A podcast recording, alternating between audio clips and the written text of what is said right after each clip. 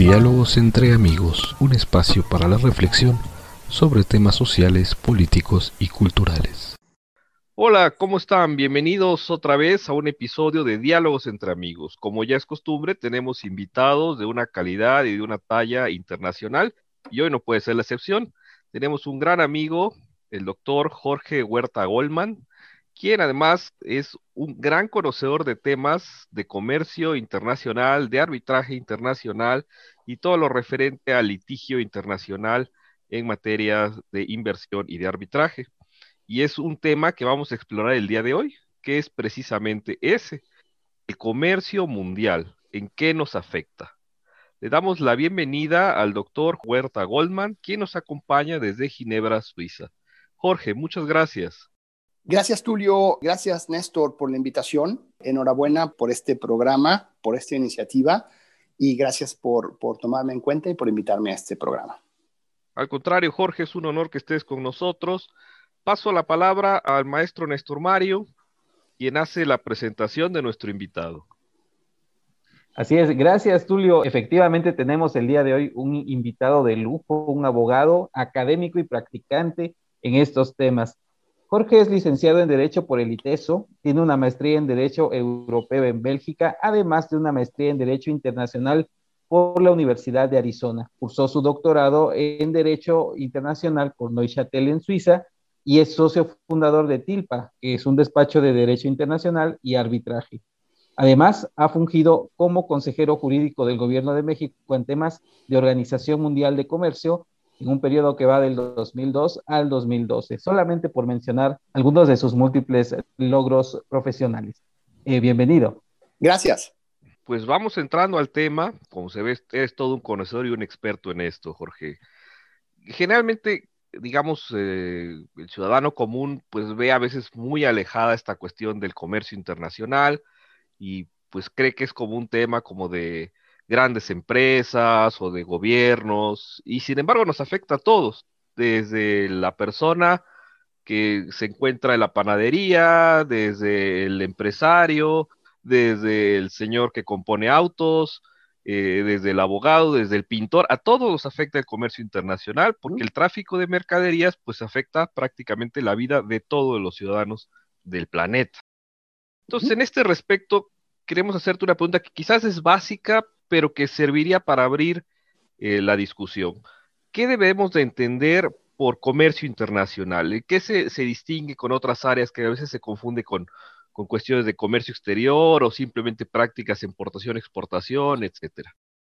El comercio internacional tiene una simpleza, en el sentido es una transacción entre dos o más empresarios o comerciantes que va más allá de una frontera. Empezamos con la definición más simple de comercio internacional. Por ejemplo, yo fabrico botellas de agua en Ginebra, Suiza, y yo soy fabricante y vendedor, y tú, Tulio, eres comprador y distribuidor de botellas de agua en México, y es una transacción, una compra-venta simple, rápida y sencilla, en la cual tenemos una frontera entre nosotros dos, bueno, en este caso todo el, todo el océano, ¿no? En ese momento ya estamos entrando a, un tema de comercio internacional, pero el comercio internacional va mucho, mucho más allá de una transacción entre dos particulares y mucho más allá de una transacción tan simple como una compraventa, ¿no?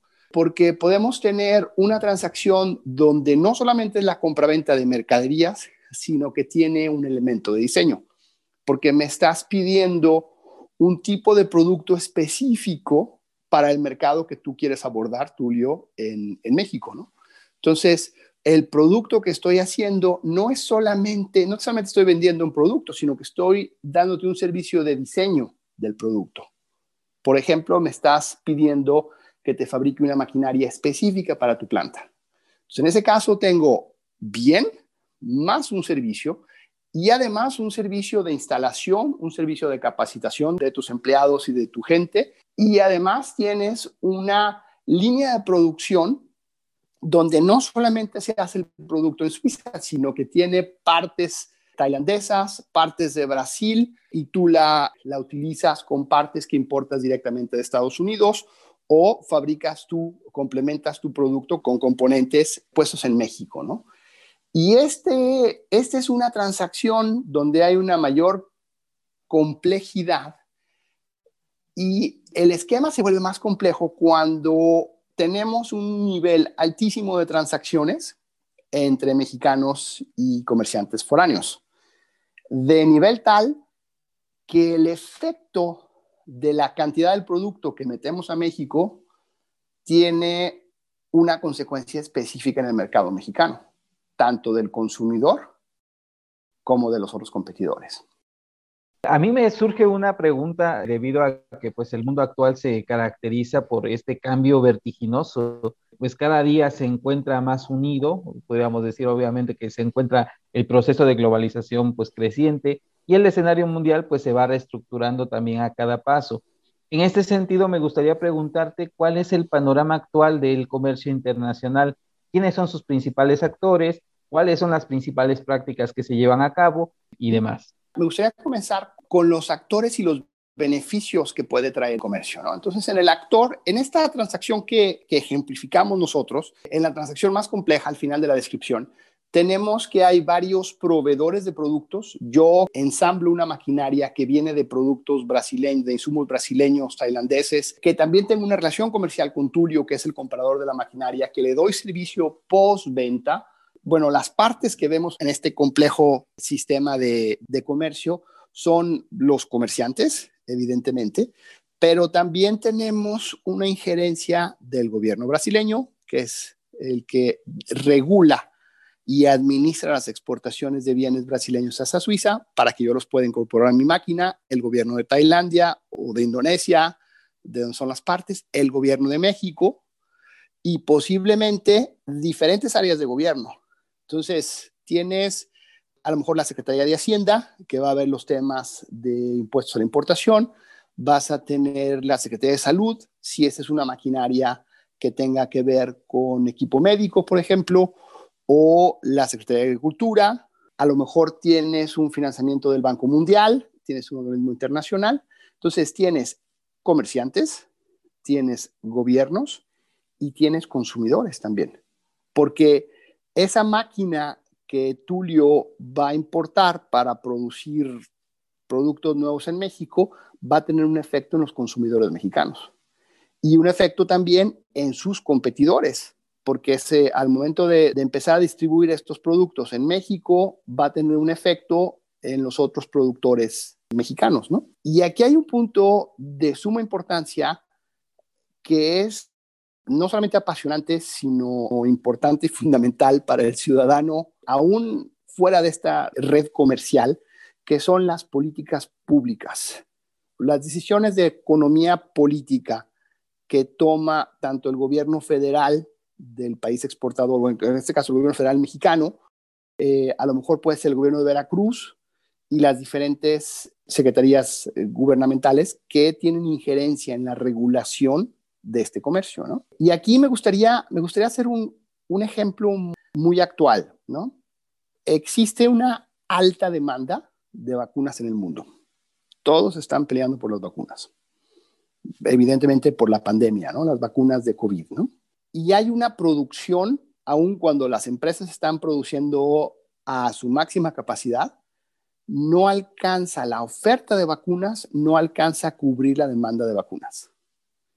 Y aquí es un ejemplo políticamente sensible, un ejemplo de necesidad importante por la dificultad de la pandemia, pero tenemos también, aquí podemos observar las diferentes opciones que tiene un gobierno para manejar el comercio de las vacunas. Un gobierno puede decir, puede poner una reglamentación muy restrictiva al comercio de vacunas. Es decir, el único que puede comerciar vacunas soy yo, gobierno.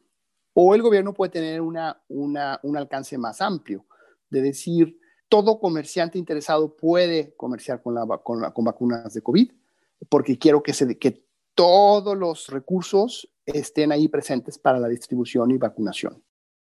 Y quiero apoyo del, de la inversión privada. Y puedo regular calidad, evidentemente, como en el caso que hemos estado todos escuchando, bueno, COFEPRIS y los equivalentes de COFEPRIS, las autoridades regulatorias médicas en el mundo deciden cuando se da la aprobación para poder vacunar en su territorio, ¿no? O sea, que tenemos que el caso de Estados Unidos, eh, si las autoridades competentes de Estados Unidos ya dieron la autorización para que se comercie con la, con la vacuna de Pfizer o con la vacuna de Moderna o con la vacuna de AstraZeneca, ¿no? Entonces, la actuación que tiene el gobierno en manejar una situación del comercio de vacunas de COVID tiene un efecto sustancial en el mercado interno y en el consumidor. Y aquí pongo un ejemplo de lo que, está, de lo que ha sucedido internamente en la política interna de Estados Unidos. ¿no? Con la administración Trump saliente, al momento de que lograron tener la vacuna, la administración Trump tenía el objetivo de vacunar 20 millones de estadounidenses al 31 de diciembre. Sin embargo, dadas las restricciones que traían y las, los propios problemas de la distribución y producción de, vacunas, lograron vacunar como a, creo que, creo que eh, los periódicos decían como dos, entre 2 y 4 millones de estadounidenses al 31 de diciembre, ¿no? Con la nueva administración de Biden, cambian sustancialmente la política y comienzan a distribuir las vacunas junto con las farmacias de Estados Unidos. Hacen una apertura de un producto tan sensible en un momento de, de tanta dificultad de abrir la distribución de las vacunas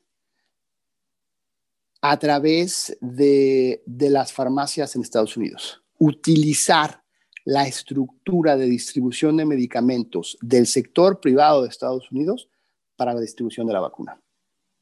Y en ese momento comienzan a tener unos, unos efectos de vacunación más, más altos. ¿no? Y esa es un cambio, vemos un, pequeño cambio de política económica de la administración de Trump a la administración de Biden en cuanto a un punto específico de eh, distribución de vacunas de COVID. Y este es un ejemplo que, que, me parece muy, muy claro de cómo la acción de uno de los jugadores de comercio puede tener efectos sustanciales en el ciudadano del día a día. Y ahí está un ejemplo de conexión entre el comercio internacional y, los efectos en los ciudadanos. Bueno, entonces realmente, o sea, el ciudadano común sí es afectado en todas sus esferas por el comercio internacional. Es decir, si una mercancía, como bien señalas, como las vacunas, está sobreregulada o hay una diferente política pública y a su vez la vacuna en sí misma está eh, limitada en su producción, es decir, son varios los factores que afectan, ¿no? Y es lo mismo pasa, por ejemplo, si una mercancía se hunde en el mar, ¿no? Y es un bien esencial para un país, entonces subiría los precios porque hay escasez y demás. Entonces, realmente el comercio internacional nos afecta en todos los aspectos. Y, y a lo mejor señalo esto, quizás parecería obvio, pero desgraciadamente, al menos en la realidad mexicana y bueno, en nuestros países hermanos que nos escuchan, pues a veces oímos comentarios de personas que dicen, bueno, a mí no me afecta que suba el dólar o que baje el dólar, pues porque yo no compro en dólares, yo no manejo dólares. Dices, bueno, es que tú no lo manejas directamente, pero todos los bienes que, o servicios que utilizas, pues tiene una referencia a un producto que se cotiza en dólar, ¿no? Entonces, claro que te afecta. Y tienes también un elemento, o sea, a lo mejor por ejemplo, los estudios, y aquí difiero con algunos de los académicos, ¿no? Hay estudios, estudios en, economía internacional que dicen, bueno, tienes empresas que están ah, eh, metidas directamente en comercio internacional, pero tienes muchas empresas pymes que no están metidas. Por ejemplo, las pequeñas empresas de, que cortan, de corte de cabello, ¿no? Entonces, es un ejemplo que dicen, bueno, pues esa pyme, esa, esa pequeña empresa, que son cuatro personas que están cortando el cabello en un, en un pequeño establecimiento, en una plaza comercial de la ciudad X, pues no están, no están metidos en el juego del comercio internacional. Pero yo ahí no estoy totalmente de acuerdo, porque si, si en comercio internacional, por ejemplo, empezamos a tener una apertura en productos de que productos que se utilizan en esas peluquerías, Por ejemplo, productos tan sencillos como tener el alcance, poder comprar a precios razonables toda la gama de máquinas rasuradoras eléctricas, que el peluquero tiene acceso a todos los diferentes tipos de máquinas de rasuradoras para hacer el corte, va a tener y a precios razonables, que no sea, si el mercado está cerrado, pues esa máquina va a costar 5 mil pesos. Pero si el mercado internacional está abierto y existe la importación y hay, y hay una política de apertura al comercio de esas máquinas, pues a lo mejor el precio de esas máquinas se va a reducir a 500 pesos por máquina. Entonces, el peluquero tiene un efecto sustancial de, compra de todos sus insumos basado en la decisión del gobierno de abrir o cerrar el mercado al comercio internacional, ¿no?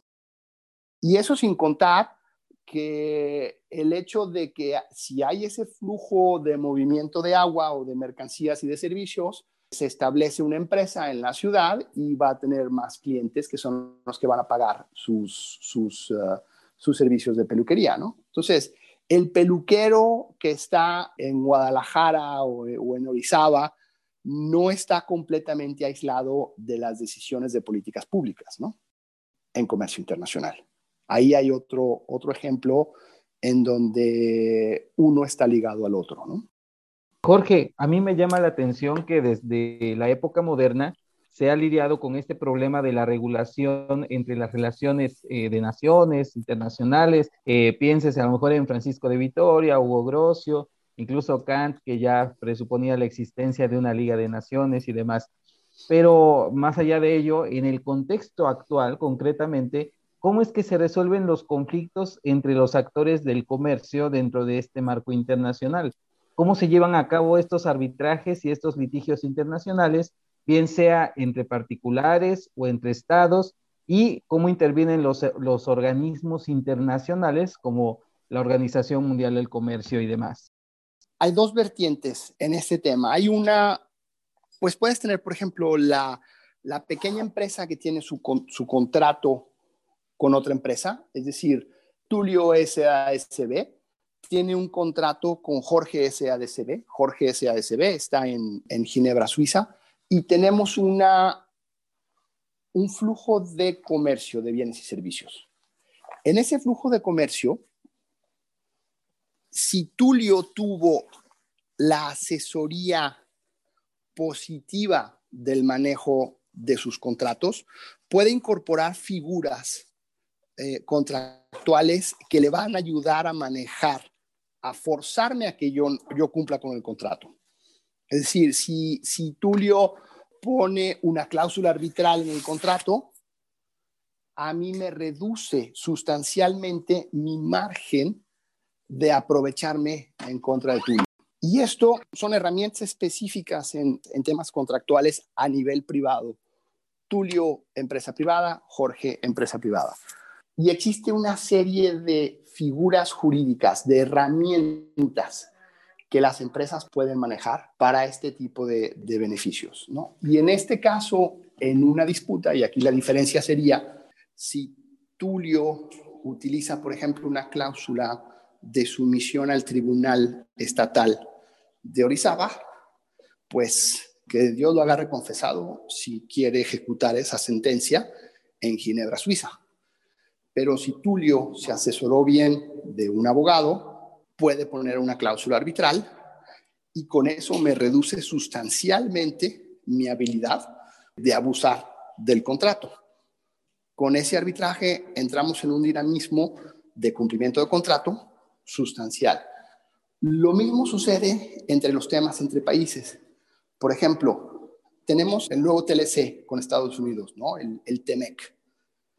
En el TEMEC, México se comprometió con Estados Unidos a tener una cierta apertura en temas de energía.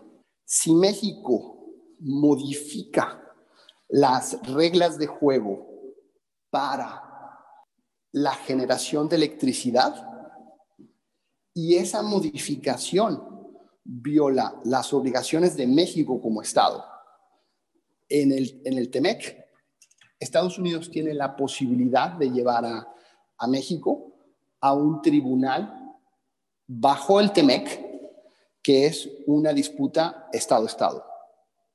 Es decir, Estados Unidos puede demandar a México por su violación del TEMEC en las reformas energéticas. O inclusive México se comprometió a proteger a los inversionistas de Estados Unidos en contra de medidas del gobierno de discriminación. Y ahí es donde juega un papel importante el derecho internacional en la protección de estos flujos de comercio. Y aquí un punto fundamental es si los comerciantes mexicanos, aún por pequeños que sean, utilizan estas herramientas, tienen todos los beneficios de la solidez jurídica del comercio internacional. Es decir, un pequeño empresario en ah, Manzanillo, Colima, puede, puede utilizar todas las mismas herramientas con la solidez que utiliza una gran multinacional en Estados Unidos. Y es por el simple hecho de utilizar los mecanismos que no es tan complejo.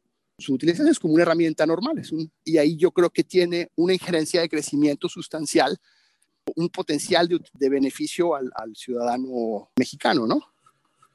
Y bueno, en este sentido, ¿cómo ante los nuevos retos y perspectivas, tenemos, por ejemplo, una administración Trump que se cerró mucho a, la diplomacia comercial, digámoslo así. ¿Cómo crees que el comercio internacional puede ayudar ante estos nuevos retos y perspectivas en la nueva década del siglo XXI? Comercio internacional funge como cohesión en las relaciones entre los países. Y un ejemplo que a mí me encanta es, después de la Segunda Guerra Mundial, Francia, Francia y Alemania se habían peleado tres veces en 1800 y dos veces en el siglo pasado, dos guerras mundiales entre Francia y Alemania, y para buscar evitar, o cuando pudieron con una declaración Schuman, para buscar evitar una guerra mundial posterior, los líderes de la posguerra buscaron integrar comercialmente a Francia y Alemania, donde dijeron, a ver, señores, la producción de acero y el carbón entre Francia y Alemania va a ser de administración, de administración conjunta. Francia y Alemania van a administrar conjuntamente el acero y el carbón y van a tener una integración comercial. Entre más alemanes estén comerciando con los franceses y más franceses estén comerciando con los alemanes, menos posibilidad de ruptura diplomática y menos posibilidad de guerra. Y esto es un ejemplo para mi punto de vista, muy claro y muy bonito en el centro de Europa. ¿Cómo lo llevamos a México? La administración de Trump reabrió una, una perspectiva de decir, mexicanos, cochinones, quiero romper con los mexicanos, todos los mexicanos son violadores, etcétera, etcétera. Toda esa ese ataque que manejaba Trump, ¿no? En el momento que Trump empezó a golpear a cierto nivel a los mexicanos, en ese momento la indust las industrias de Estados Unidos fueron los primeros que detuvieron a Trump. La industria química dijo, señor Trump, es imposible que rompamos el TLC porque mi existencia como industria química en Estados Unidos depende del mercado mexicano. Y es un ejemplo del año pasado en el cual el comercio mantuvo las relaciones entre Estados Unidos y el propio comercio limitó las acciones de políticas públicas negativas de la administración de Trump. Es un ejemplo que tenemos a la vuelta de la esquina. Pero a ver, Jorge, una última pregunta.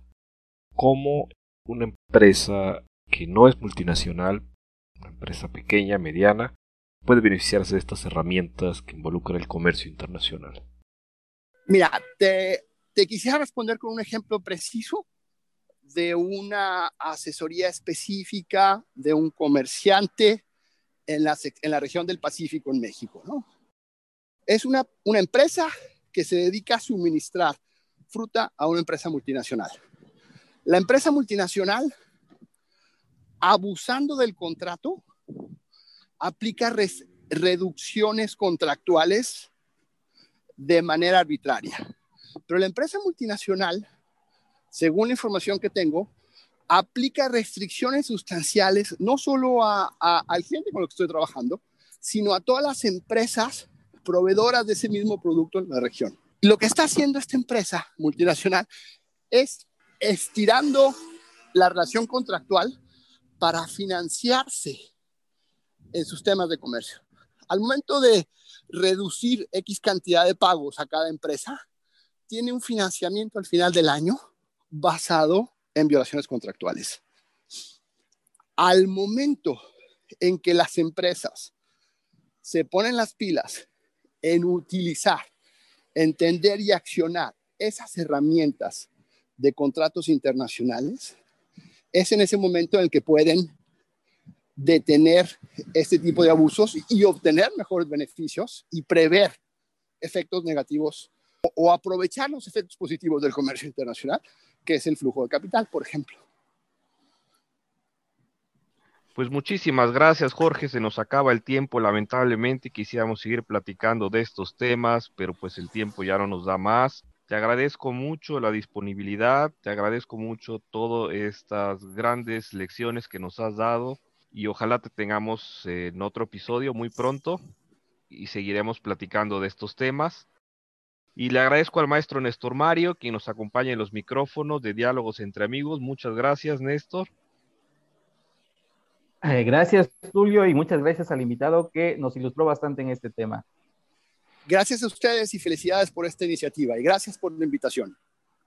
Gracias Jorge y gracias finalmente a nuestro auditorio que nos acompaña y nos sigue y nos escucha. No se les olvide seguirnos en redes sociales, estamos en Twitter e Instagram con el mismo usuario arroba diálogos entre A y en Facebook cambia usted el arroba por una diagonal facebook.com diagonal diálogos entre A. Muy buenas tardes.